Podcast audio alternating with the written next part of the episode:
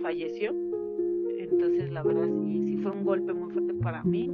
Y entonces, este, pues ahí fue cuando dije, pues voy a, pues hacer cosas, ¿no? Por ejemplo, lo de la moto, que era algo que me llenaba y me sacaba como esa tristeza, ¿no? Este, entonces dije, pues natación y me metí aquí cerquitas hay una, hay una donde dan clases de natación. Es una alberca chiquita, pero para uno que no sabe nada, está muy bien para empezar. Ya ahorita ya la alberquita pues ya no me, ya no, ahora es rendimiento lo que necesito, sea, más grande para practicar, pero ya ahorita ya voy así, por ejemplo, salí en enero a Oaxaca, a las playas de Oaxaca, y entonces ya, o sea, ya puedo ya cenar, no así como los profesionales, pero sí ya sé meterme hasta el fondo y ver los peces, que vimos peces, entonces sí fue eso de, como que me quedó eso de, de, de él, yo no era así, la verdad, en ese sentido, que salíamos en las motos o que íbamos aquí o allá, como que me quedó eso de la aventura, ¿no? De conocer lugares, las áreas verdes, este, a me gusta mucho el, el agua, el mar, este, los ríos,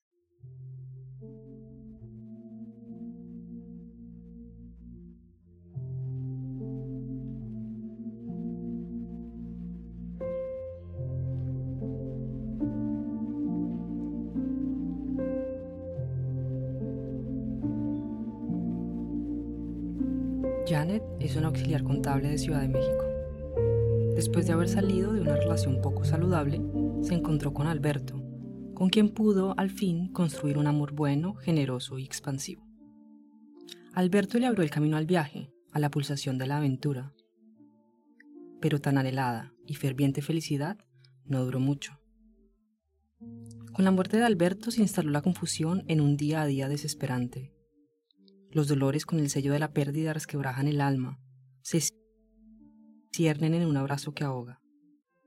Todo lo que uno creyó que tenía por dentro sale, se derrama por fuera de uno, y queda el cuerpo como cáscara que temporalmente recubre un vacío débil y sin aire.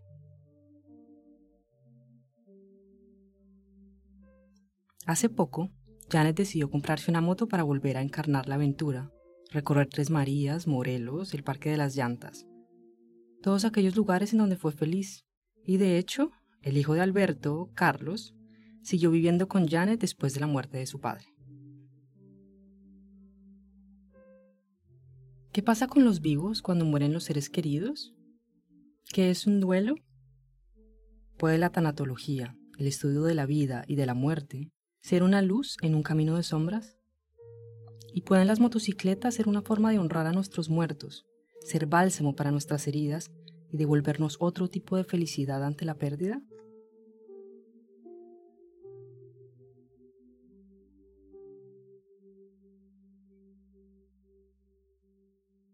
El retorno y lo irretornable.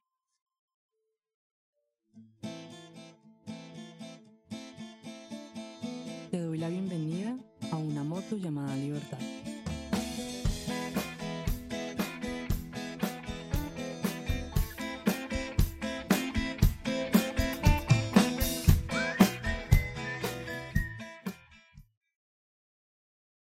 También era súper detallista.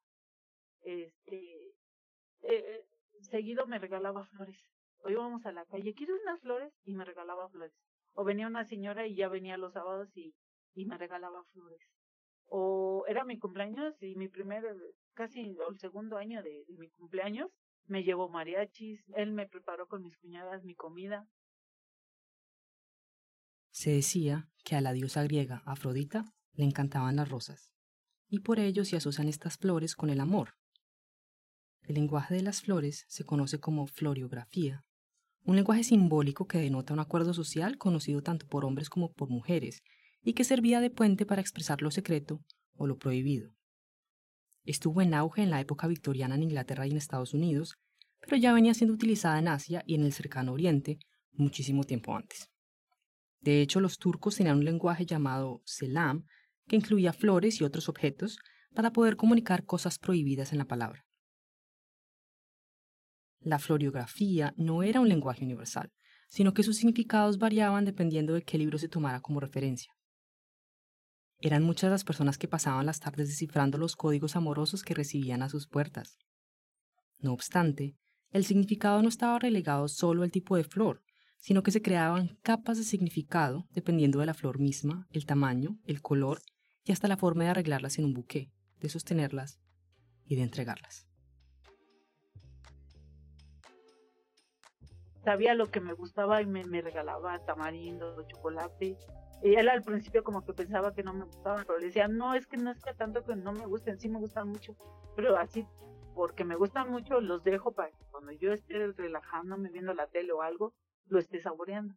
Entonces ya fue cuando ya, ya vio por qué, ¿no? Pero si tenía, si yo le decía, oye, este, no sé, cualquier detalle de que, oye, tengo que mandar a arreglar mis zapatos, ¿no? Del taco. O tengo que hacer esto, ¿no? Y ya al día siguiente o ese mismo día cuando yo regresaba del trabajo, me decía, ahí están tus zapatos, ahí están, ya están. Y yo decía, ay, o le decía, me quiero comprar X cosas, ¿no? Y entonces había veces que, este, que él, cuando no, vente, vámonos a la tienda, vámonos aquí el sábado. Salíamos y vente, vamos. Y ya me llevaba a ver lo que yo le había dicho que me gustaba o que, que me iba a comprar, ¿no? Y así esos, o también había mucha, ¿cómo se dice? Conexión, no sé, hasta mi compañera de trabajo también se dio cuenta porque yo, yo salíamos del trabajo y le decía, ay, tengo, estoy cansada de cómo me gustaría que viniera por mí. Y a la media hora o una hora me marcaba y me decía, oye, ¿quieres que vaya por ti? Y ya, pues así como que, o a veces se me antojaba, no sé, yo también soy, me encanta la comida.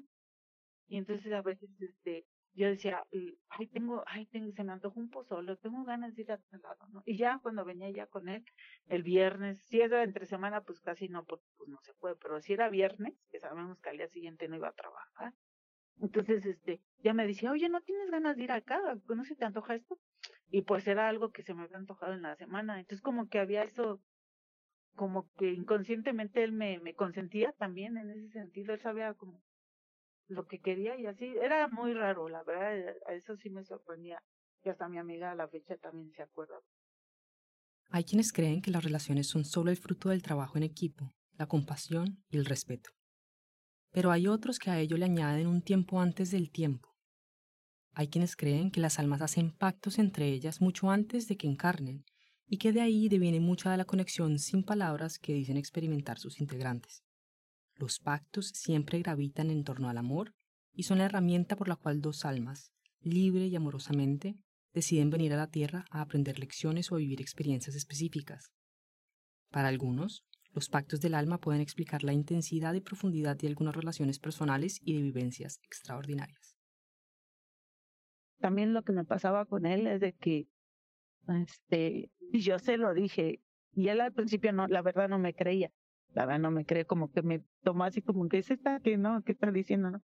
Y luego cuando yo me dormía y no lo olía a él, su olor, no podía dormir. Entonces yo le dije, es que no puedo dormir. Y ya después escucho un artículo en la radio que cuando las personas están así unidas, las feromonas son las que hacen que luego uno se sienta así como tranquilo, relajado. No sé que hay algo ahí especial. Y a mí me pasaba, ya fue cuando ya me, me creyó, ¿no? De lo que yo le había hecho, pero al principio me tomó así como que, pero era lo que yo sentía, y yo le dije lo que yo sentía. O sea, yo ni siquiera sabía eso hasta que él me dijo que había escuchado. El estudio de Francis Chen, publicado en la revista Psychological Science, señala que oler a nuestra pareja de largo plazo puede tener efectos calmantes y mejorar la calidad del sueño.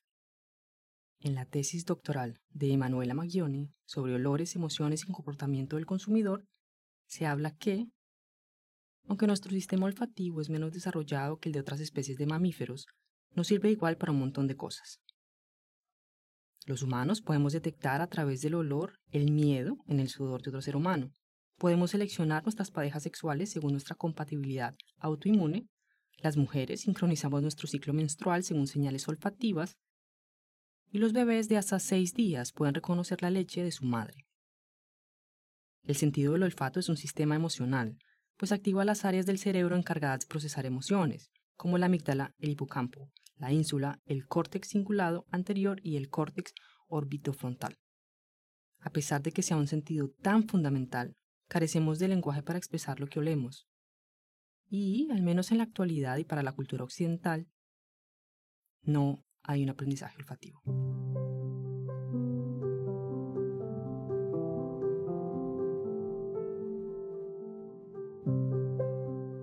Yo siempre he sido desde chica independiente. Desde iba en la primaria, en sexto año más o menos, empecé yo a trabajar pues por la necesidad, ¿no? Porque luego a veces no hay pues para la escuela o ni para comer, luego había, había veces, entonces había una la necesidad de trabajar y yo realmente he sido independiente siempre con, mis parejas, ¿no? Entonces, el acuerdo cuando empezamos a vivir aquí juntos fue de que íbamos a cubrir los gastos de la casa entre los dos. Y así lo hacíamos. Y cuando llegábamos a salir, también ah, era lo mismo, nada más que él económicamente era, este, él, económicamente estaba mejor, ¿no? Por lo que hacía la venta. Entonces, este, luego había una ocasión que yo sí le decía, sabes que no, es que yo ahorita no tengo, o sea, ahorita tengo otros gastos, no sé, X, y este, y no, no voy a poder. Y era cuando él me decía, pues yo te invito, pero vámonos. Le digo, ¿seguro? Dice, sí, vámonos. Y entonces ya era cuando nos íbamos. Y él era en las motos, a Morelos, nos íbamos así, a, Lagos, no sé, a varios lugares, a, a, la alberca, que déjame decirte que tampoco yo sabía nadar, hasta ya sé. Su adicción, así, era la le encanta comer. Si había, si había un lugar que era espadas brasileñas, ahí íbamos, que si había cabrito, ahí íbamos, que si no se posó ahí íbamos, X, ¿no? Comíamos, eh, le encantaba la comida, él disfrutaba la comida. Entonces, no sé si fue eso, qué pasó, porque él, él nunca se dio cuenta, estaba mal.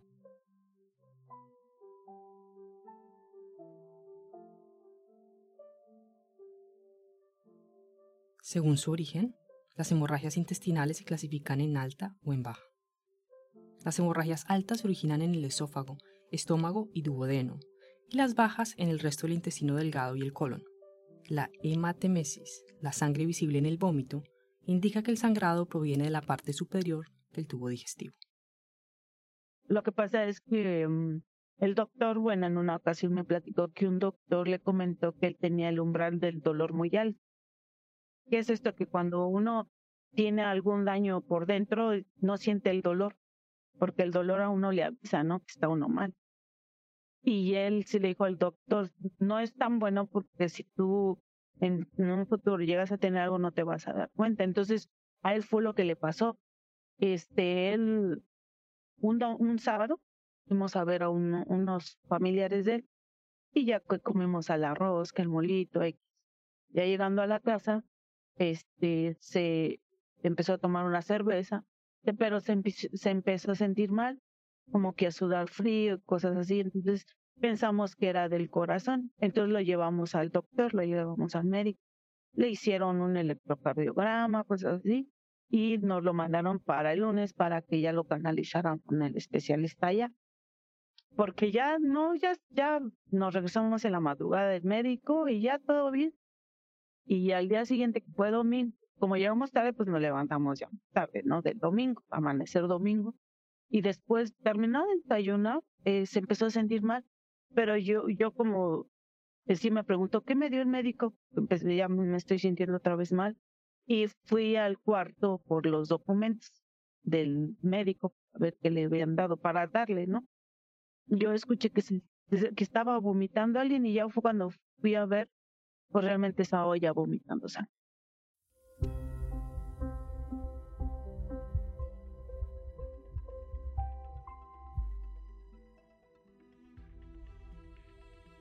Ya le había hablado a mi cuñada, ya venía para acá.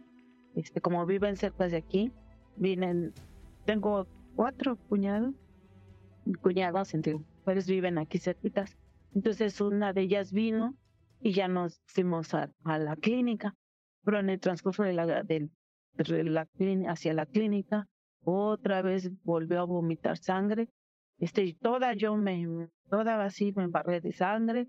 Llegamos a la clínica, otra vez se volvió a vomitar, ya pasamos con la, con la señorita rápido, lo pasaron todo y, ya fue el trámite, ¿no? De que si tiene, está vigente, que es bueno, papeleo. Ya después ya me pasan para dar la hoja y ya lo veo que está en la camilla, pero ya, ya no está, ya no lo veo que está vomitando, pero escuché que estaba preguntando por, por le decía a la enfermera, ya su esposa ya está aquí, ya se llevó su ropa, este, usted tranquilícese y como pues a mí lo que quería que lo atendieran, pues yo ya no me acerqué a verlo, pero vi que todavía estaba bien, o sea, estaba consciente, ¿no? Y yo vi que estaba ahí y dije, no, pues que lo atiendan, ¿no? O sea, que le pongan suero, ya todo lo que empiezan a hacer los médicos. Entonces ya lo dejé ahí y ya después me habló el trabajador social y ya me empezó a preguntar, me empezó a decir que hay que donadores X. Y después su paciente, porque está aquí, ya le comenté que le, le diagnosticaron hemorragia intestinal alta. Pero ya está el trabajador social, dice, pero yo lo veo muy tranquilo, yo ya lo fui a ver y está durmiendo, está tranquilo, no puede ser que tenga eso. Y pero antes de eso me dice, cuando le dije, dice, es que está tranquilo, no puede ser, y lo fue a ver y regreso y me dice, es que está durmiendo, dice, está tranquilo, o sea, no lo veo mal. Pues a mí el hecho de que me dijo eso el médico, pues me dio esperanza de que iba a estar bien. O sea, nunca me imaginé que yo ya no lo iba a ver.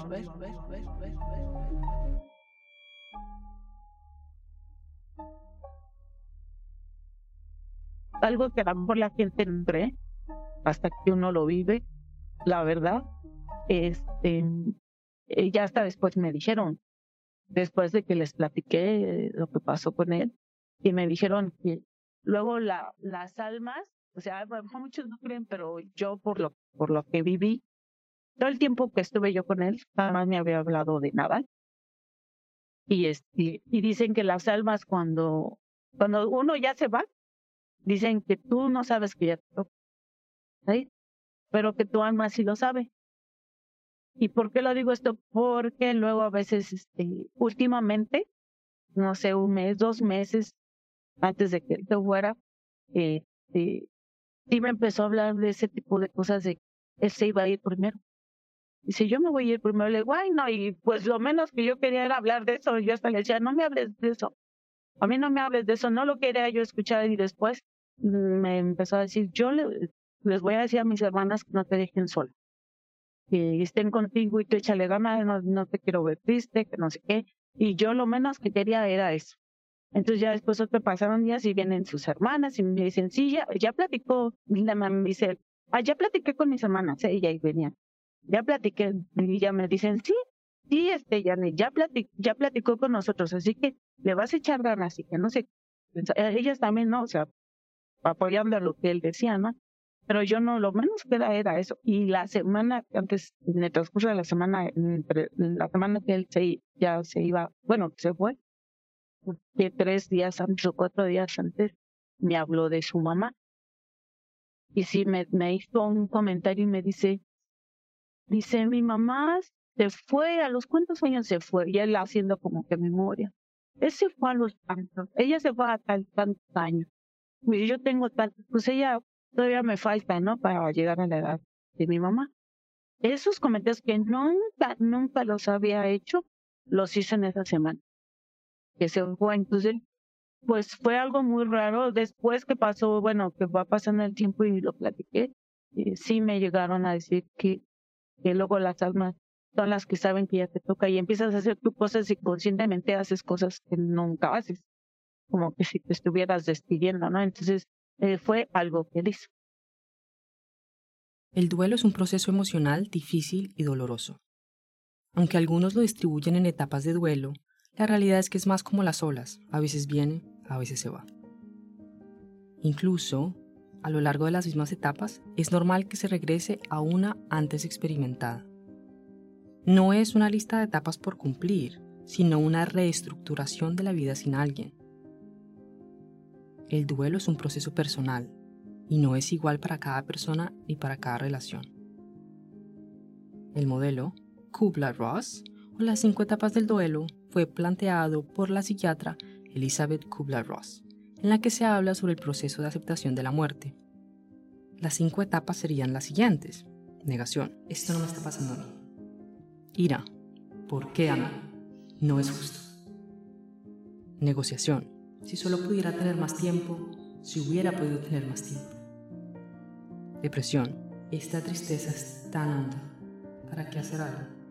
Aceptación. Esto es inevitable, no puedo luchar contra la realidad. ¿Cómo lo afronto? No todas las etapas son experimentadas por las personas que atraviesan un duelo, ni tampoco son sucesivas, y pueden ser experimentadas varias a la vez. Muchas personas tienen que atravesar varias de ellas antes de encontrar alivio duradero. El luto, por el contrario, es una codificación y ritual social, y varía dependiendo de la cultura, la época y el contexto del doliente.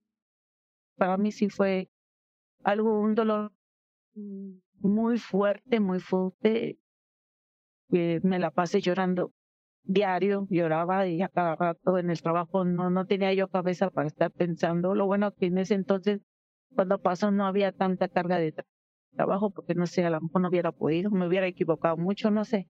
No, y lo más bonito que fue, que fue este fue un sábado, ¿no? Pero un sábado antes fuimos allá, en la moto nos fuimos en la carretera y llegamos a Tal, que es donde yo tengo una, una casa. Entonces, desde ese día me dieron, le digo, sabes que tengo ganas de, También me gustaba a consentirlo porque decía, pues ellos también como hombres tienen también esa necesidad que uno los consienta, ¿no? Que casi por lo regular se ve al revés más, ¿no? Y esa vez yo le dije, ¿sabes que tengo ganas de unos mariscos? Vamos a comer mariscos, ¿no? Y dice, y dice, sí, pero hay que buscar. Encontramos una marisquería allí cerca de ahí en Chalco, se llama aquí la marisquería de Veracruz, bien bonita, grande, bien bonita, el baño bien bonito, bien grandote, o sea, todo muy bonito. Y le digo, vamos, pero yo todavía nunca había conocido ahí. Le digo, vamos, y le digo, yo te invito, y yo le invité. Y luego ya había norteños, ahí había unos norteños, y ya había una canción que a él le gustaba mucho, que estaba, en ese entonces se escuchaba mucho. Entonces, este, yo les dije a los norteños, sí se las saben, y uno de, que tenía el acordeón empezó a, sacar la tonada y le dijo, es esa, esa es, sí, te la, sí se la saben, dice, sí, ya, pues tóquensela, y ya les tocaron su canción, y luego nos ganó por allá, nos ganó la noche, y pues tú sabes, ¿no? A veces luego ya uno ya mejor, ya no se arriesga uno a venir. Entonces ya nos quedamos en un hotel, por allá nos quedamos, y ya todos nos la pasamos muy bien ese, día. Fue ese sábado, porque al siguiente sábado es algo que yo llevo, ¿no? Que, que también compartí, ¿no? Fue una manera de mostrar, a demostrarle a él que, pues, que lo quería mucho, ¿no? O sea, que había algo más. Eh, y que estábamos muy bien, o sea, esa fue la, la manera. A él le gustaba mucho la de Cabrón y Vago con el fantasma. A mí me llama la canción. Ahí escúchenlo y van a ver lo que dice. Y también dice, habla de la muerte con Juan, de los seres que se van.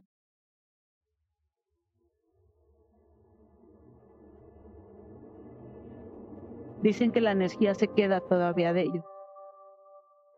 Y a lo mejor sí porque derivado a todo eso, este, en ocasiones, bueno, como yo me paro muy temprano a las 5 de la mañana para preparar mis cosas y de mi niño, las necesidades, ¿no? De, día, al principio yo, cuando iba al comedor, en una ocasión, estaba preparando las cosas y sentí un calor.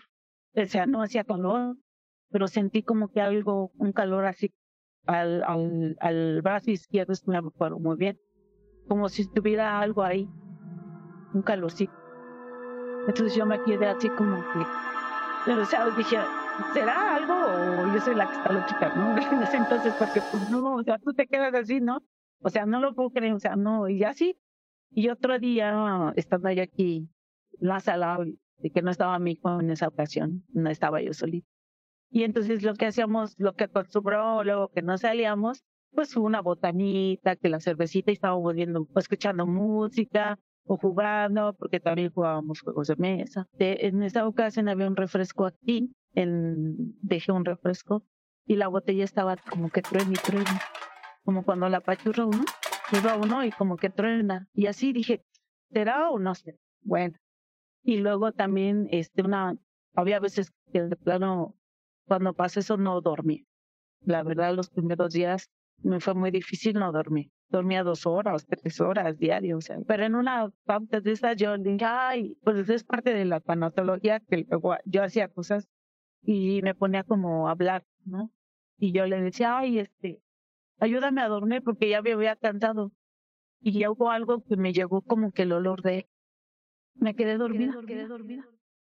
Hay quienes dicen que las personas son cuerpo y alma y que al morir la una se separa de la otra. Hay otros que dicen que la muerte es el estado final y eterno de los seres vivientes del planeta Tierra. Para los parapsicólogos existen apariciones en crisis. En ellas el difunto contacta al vivo para despedirse. No es necesaria una visión específica, aunque hay casos de hasta llamadas telefónicas. El difunto se puede comunicar con sutilezas como un olor, un candor. Es difícil asegurar que tales apariciones existen y muchos psicólogos han intentado dar respuesta a estas historias que abundan entre las personas y en el imaginario colectivo. No obstante, para aquellos quienes las viven, experiencias que tienen que ver con las almas de los difuntos y los vivos son poderosas y vívidas.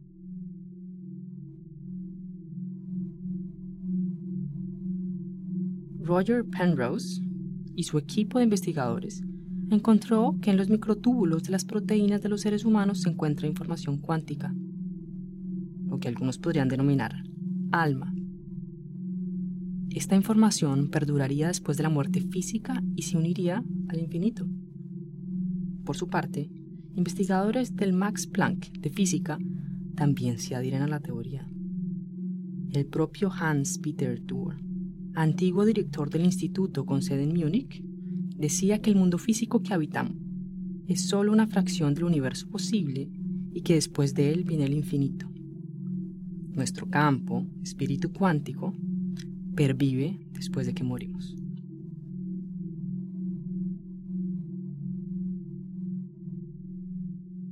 Tengo una prima que ahora con la pandemia falleció, su esposo. Y igual la quería mucho, así como, como era eh, Beto, mi esposo, eh, la quería mucho y todo así, pero tenía todo bien. Falleció y, este, y ella en una de esas ocasiones que la fui a ver para, pues estar un ratito con ella, ¿no? Entonces, este, sí, me habló, me habló de la tanatóloga, pero yo, yo ni tenía idea qué era, no tenía idea de qué, qué, a qué se referían, la verdad.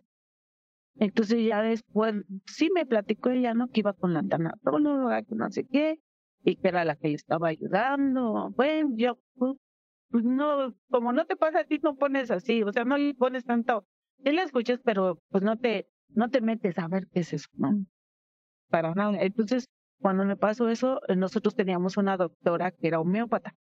Y eh, cuando pasó eso, ya le, le llamé y le dije que no podía dormir, le platiqué lo que había pasado. Y entonces me vino a ver eso, creo que fue, pues, fue la semana que sí, sí, porque no, no fui a trabajar en esos días.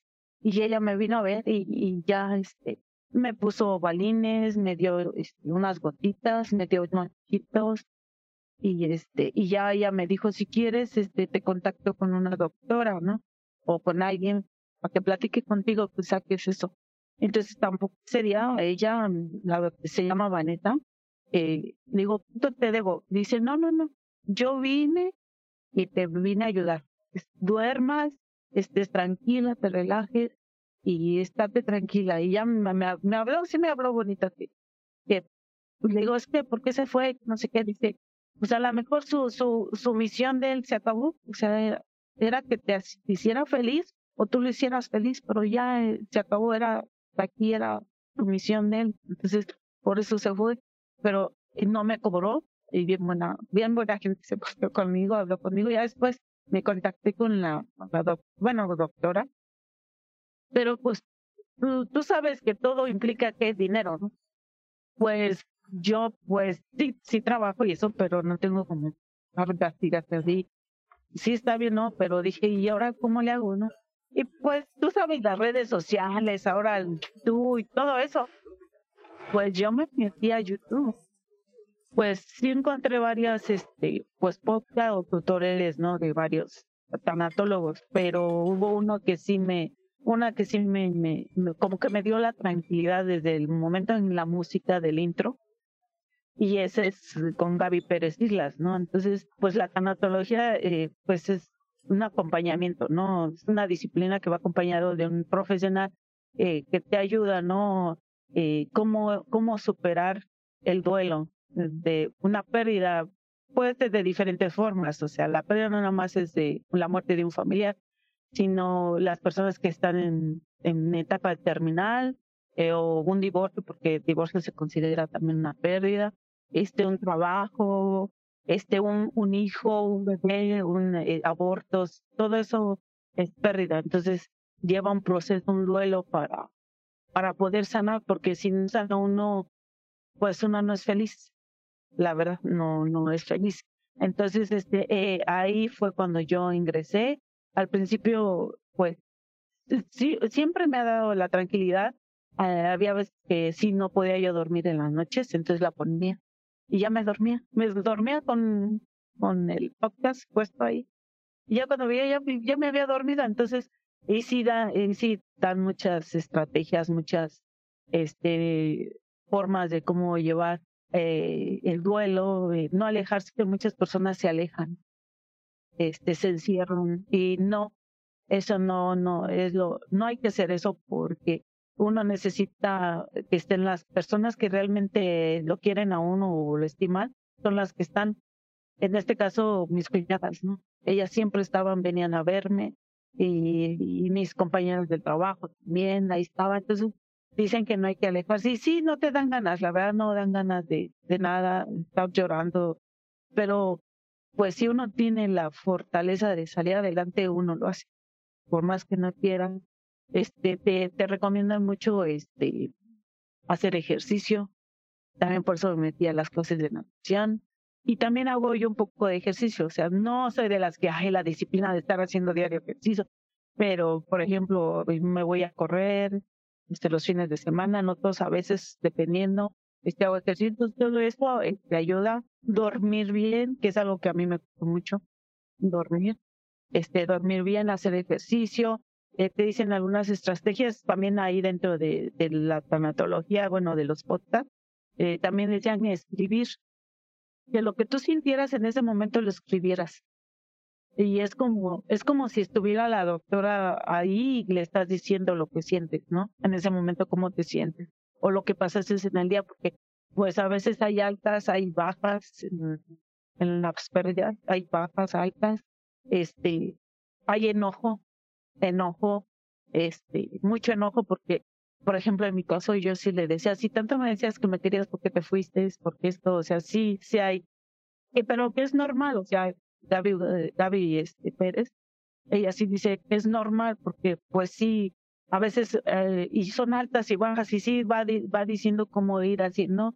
Este, cómo ir pasando esos procesos, pero como ella dice, no es así como un, una receta, ¿no? Paso por paso, no, porque luego a veces, dependiendo cómo te encuentres en ese momento, a veces puedes estar enojado, triste, deprimido, dependiendo, a veces estás alegre dentro de, del, duelo, estás alegre, pero hoy puedes estar alegre y mañana eh, estás otra vez triste y no te, o sea, te será como medio, no, ni medio año, como tres meses, cuatro meses me pasó eso la tanatología, el estudio de la vida que incluye la muerte, trata de darle sentido al proceso de morir y a las consecuencias de la muerte.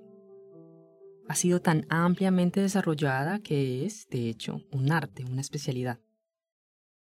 Ayuda no solo a los enfermos terminales y sus familiares, sino que también es una ayuda para enfrentar cualquier tipo de pérdida. Thanatos era la diosa griega de la muerte, hija de la noche. Como la noche tuvo a su hija sin intervención de un varón, a la consideran una diosa mujer, aunque también a veces sea representada como un genio alado. La muerte es la hermana del sueño, Hipnos, hijo de la noche también, pero este sí compadre, Erebo, infierno. El Erebo era hermano de la noche y ambos eran hijos del caos.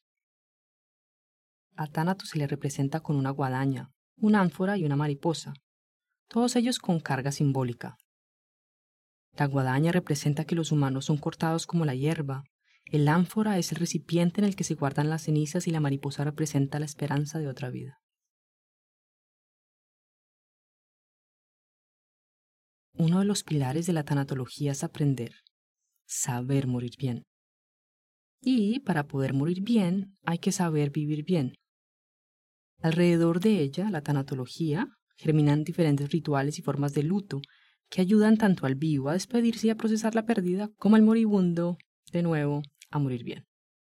Anteriormente, las personas morían en casa, acompañadas de sus seres queridos, quienes cuidaban del moribundo. Con el tiempo la gente comenzó a morir en hospitales, y como el objetivo de los hospitales y la medicina era curar al enfermo, la muerte era entendida como un fracaso. Las necesidades emocionales de todos los implicados quedaban rezagadas y se ignoraban. De ahí la importancia de la tanatología, que no entiende la muerte como un fracaso, sino como la inevitable consecuencia de estar vivo, ese paso ineludible y trágico perteneciente a un ciclo más grande. La doctora Elizabeth Kubler-Ross fue pionera y líder en el estudio de la tanatología moderna. Antiguamente la tanatología se ocupaba de cadáveres, pero gracias a estudiosos como Kubler-Ross, la tanatología ahora pone su centro en las personas, tanto los morimundos como sus seres queridos. Escribir es como si tuvieras a la doctora y escribes y escribes, te ponen eh, cómo reconocer este, tus estados de ánimo para que tú identifiques cómo estás también, tú escoges los colores, si tú decides si estás enojado, ¿qué color le vas a poner? No, pues que rojo, que si estás triste, ¿qué color le vas a poner? Pero tú lo, tú escoges los colores, entonces tú los vas a ir poniendo, por ejemplo, hoy, ¿no? este, miércoles, ¿no? Hoy como me sentí, ya tú pones el color. Y ya sí, ya vas viendo cómo, si vas progresando en, en el duelo. O sea que si vas saliendo poco a poquito, ahí te y escribes, y a mí me ayudó mucho este, que yo escribía lo que sentía en ese día, o lo que yo pensaba, como que, que si estuviera yo platicando con él. Así fue como, como fui, ya después, pues todavía sentía el vacío, y fue cuando decidí, este, eh, me quedaba la inquietud de las motos.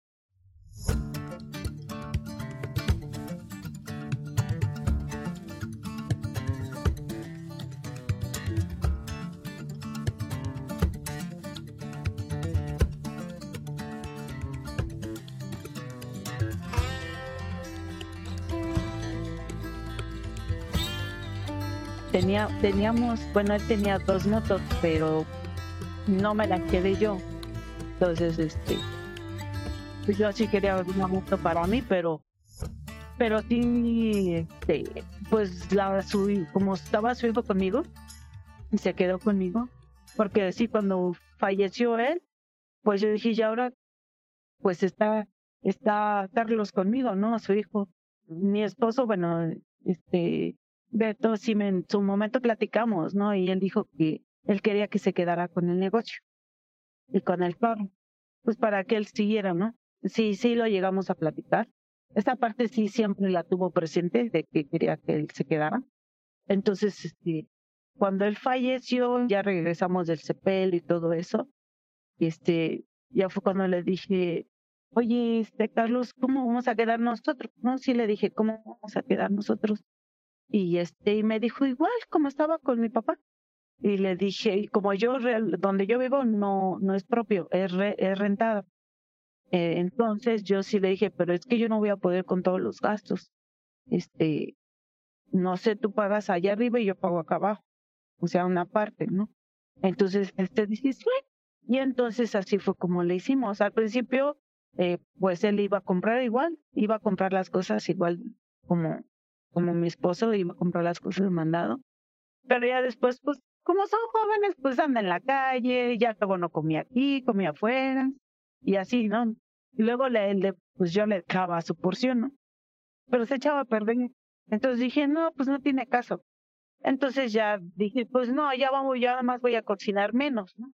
Y así empecé a cocinar menos, pero yo estaba tan mal, la verdad, yo sí, sí estaba muy, muy mal, no quería saber nada. Este, pues sí, tenía, bueno, hubo muchas cosas que, que, que, no quise pelear, este, más que nada lo, lo material, lo económico. Por ejemplo, él tenía dinero en unas cuentas y este, y, y pues su hijo sí, luego, luego se, se, se traspasó el dinero, ¿no? A su cuenta lo teníamos aquí efectivo y él sabía que teníamos efectivo, su papá se tenía efectivo. Cuando regresamos del sepelio me lo pidió el efectivo. Ay, yo dije, ay, no, no quiero pelear, se también. te dije, me comenté de las motos. Digo, las motos no las quiero vender. Entonces, este era una tipo chopper y yo una como de carrera. La última que, más, ni teníamos ni, con la última moto no teníamos ni, ni este, ni tres meses, creo que dos meses que la habíamos adquirido, ¿no? Y sí, yo le dije, con eso fui, y con esa fue cuando no, nos fuimos a Chalco, cuando le invité a los mariscos, con esa nos fuimos. Entonces, este, pues yo sí quería, pues dije, yo, yo me quiero, pero yo me quería quedar más con la Chopper, porque esa fue con la que más salimos y andábamos por allá. Pero, este, como que dije, esa a lo mejor, este, no me, no va a querer, pensándolo, ¿no? ¿Por qué? Porque cuando yo conocí a su papá, pues ya la tenía. Y la otra, pues sí, definitivamente, pues esa ya fue cuando yo ya estaba con él, ¿no? Esa era mi idea, ¿no? Y, y, y, era algo así, hasta le compré su funda, la otra porque estaba rota, le compré su funda y todo, y ya, este, pero ya después me di, bueno, sin querer, bueno, yo ya había hablado con él y ya le había dicho y ya así me enteré y eso porque la vi la moto que la traían otras personas y dije, ¿y ahora? Esa se parece a la moto de, pues de Beto y vi y ya, ya, eh, me dio mucha tristeza, la verdad sí me dio mucha tristeza y ya la, la vendió.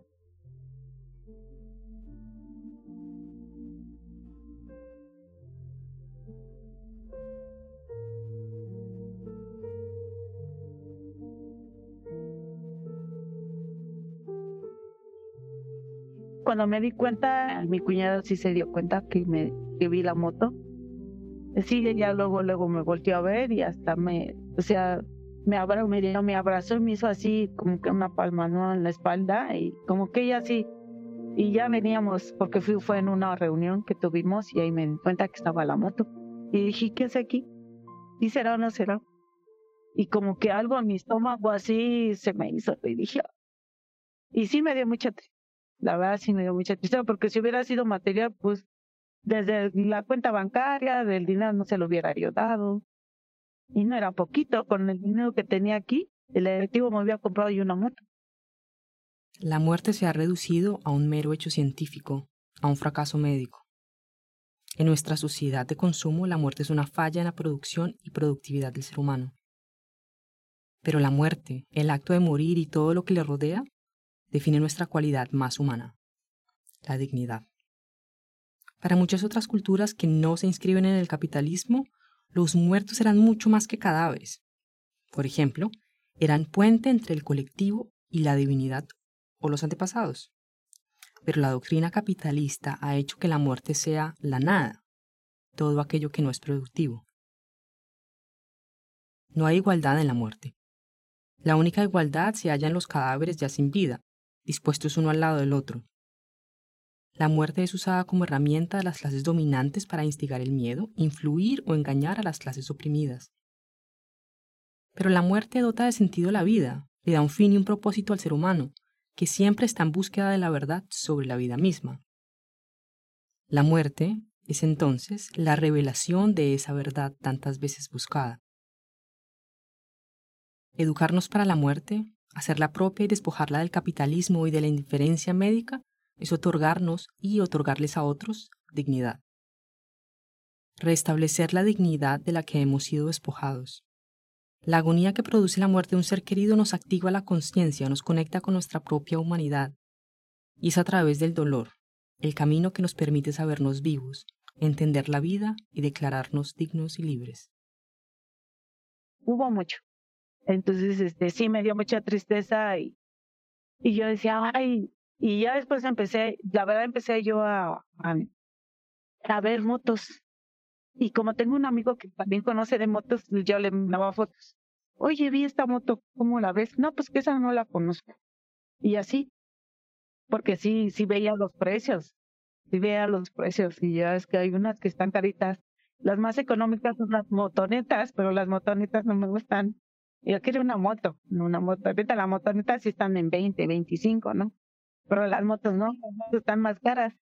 Entonces, este, yo, yo le mandaba, ¿no? Fotos. Y este, y pues lamentablemente también sufrí la pérdida de mi papá.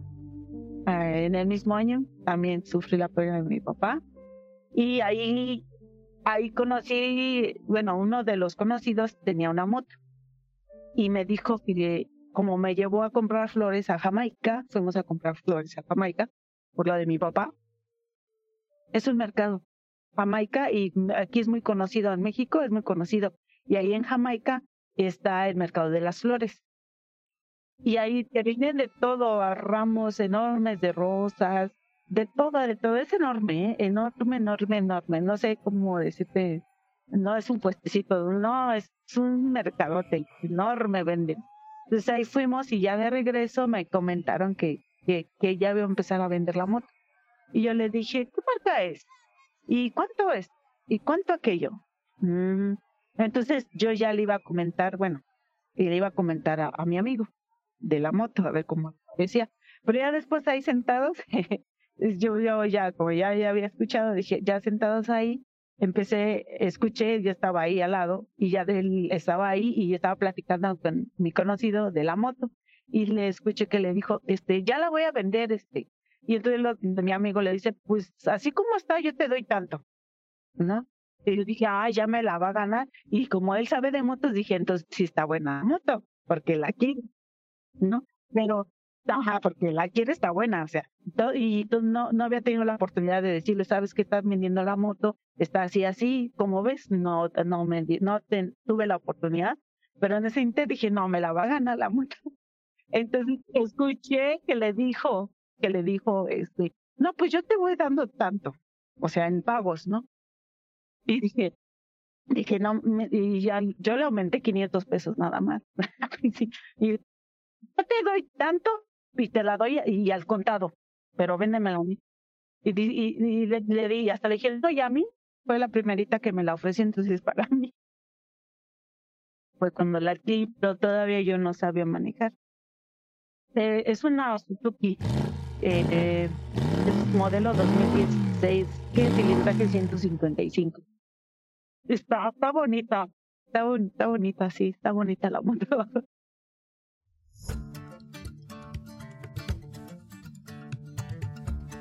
Porque sí, en el Face, como me meto a ver motos y eso salen muchas publicaciones de bikers y cosas así, a mí me gustaría este, entrar en una así de que sale, ¿no?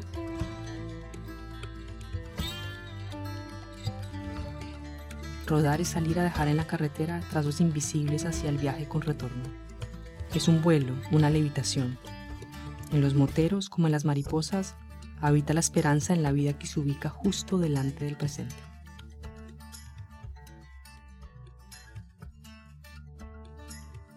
Eh, aquí hay una avenida muy grande que se llama Periférico, aquí, en México, y esa es muy transitada, muy, muchos carros así, y esa vez todo se llenó de motos, fue muy bonito, una emoción así muy padre y también eso, eh, a mí me gusta eso, o sea, y, los saludos, porque también como salíamos en la carretera, pues nosotros no sabíamos, no andábamos en los, con los bikers, ¿no? Pero cuando andábamos en, las, en, la, en la carretera, pues van, vas pasando y te van saludando y te hacen señas los bikers.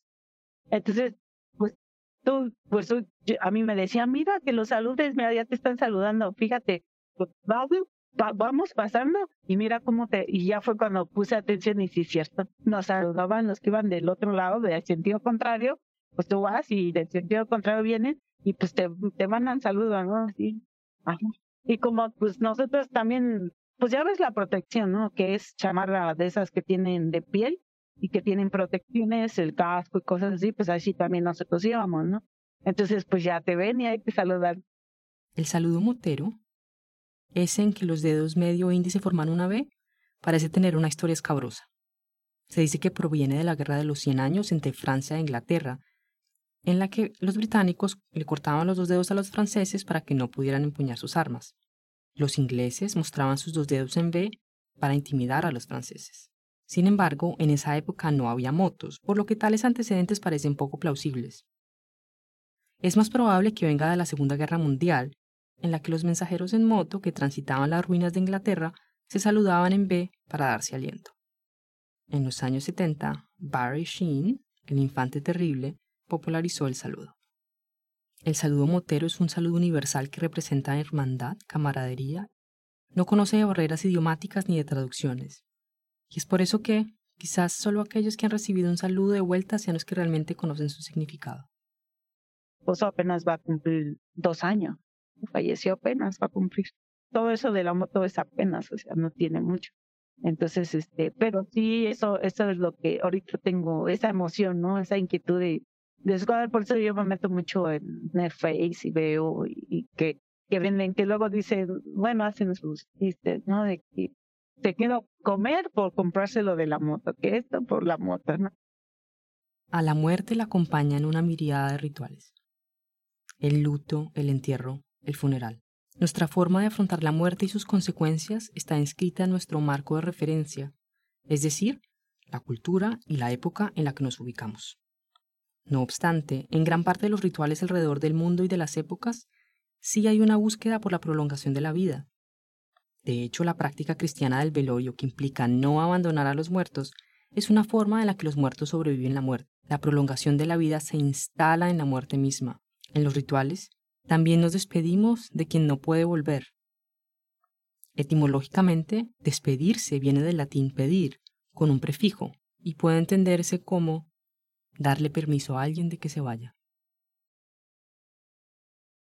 Como no pude yo despedirme y de darle, pues, despedirme en qué sentido, en darle las gracias por los momentos que pasábamos, eh, cómo nos llevamos y todo eso, hice, sí hice em, como, em, como ejercicio de meditación al inicio, en donde cierras tus ojos, vas contando y vas cerrando los ojos y te vas imaginando un lugar el que tú quieras hermoso y después te vas imaginando que él viene hacia ti, que tú lo traes y que en ese momento este, haces eh, ya que lo tienes, ya que, o sea, ya que estás meditando y ya llegaste a la relajación y ya lo tienes, visualizas que viene vestido de blanco.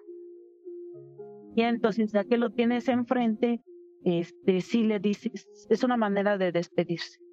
Le dices todo lo que sentiste, lo que viviste, el agradecimiento, la felicidad, este, lo que quieres. Em, por ejemplo, yo con él pues así como pues siempre lo platicamos con él de si llegamos a, tocar el tema de, que por qué no no nos llegamos a conocer antes en mucho para poder eh, eh, tener un hijo.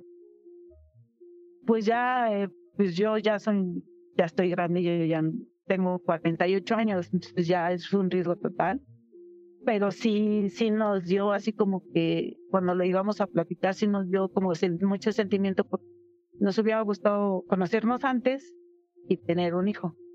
Entonces, cuando yo hice ese ritual, sí, la verdad, sí, sí expuse o, como dicen que las almas, ¿no? Que se, después se llegan a, pues a encontrar, ¿no? Cuando hay algo muy bonito. Y en ese momento, en ese ritual, sí, sí, como si lo estuviera así viendo y le pedía yo que cuando fuera mi, mi momento de irme, que él viniera por mí y que en un futuro, en otras vidas, nos pudiéramos encontrar otra vez y poder hacer lo que no pudimos este, tener en esta vida.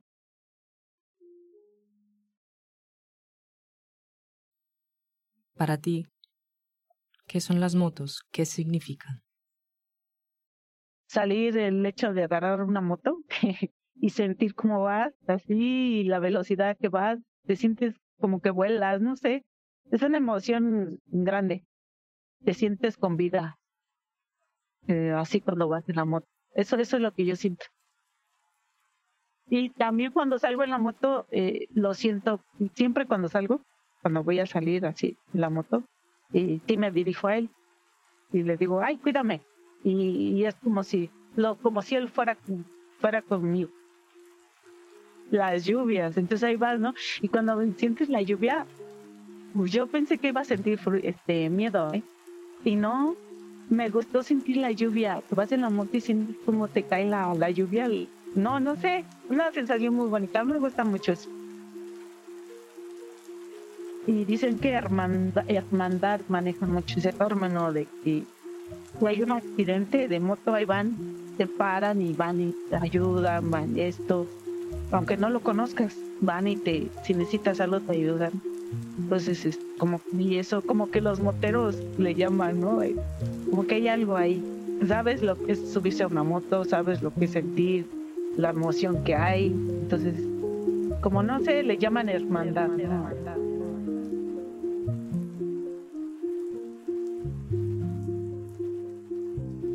Este episodio está dedicado a Alberto y a todos aquellos seres queridos que se fueron dejando una huella indeleble. Los nombres de las personas de este episodio fueron cambiados para proteger su privacidad.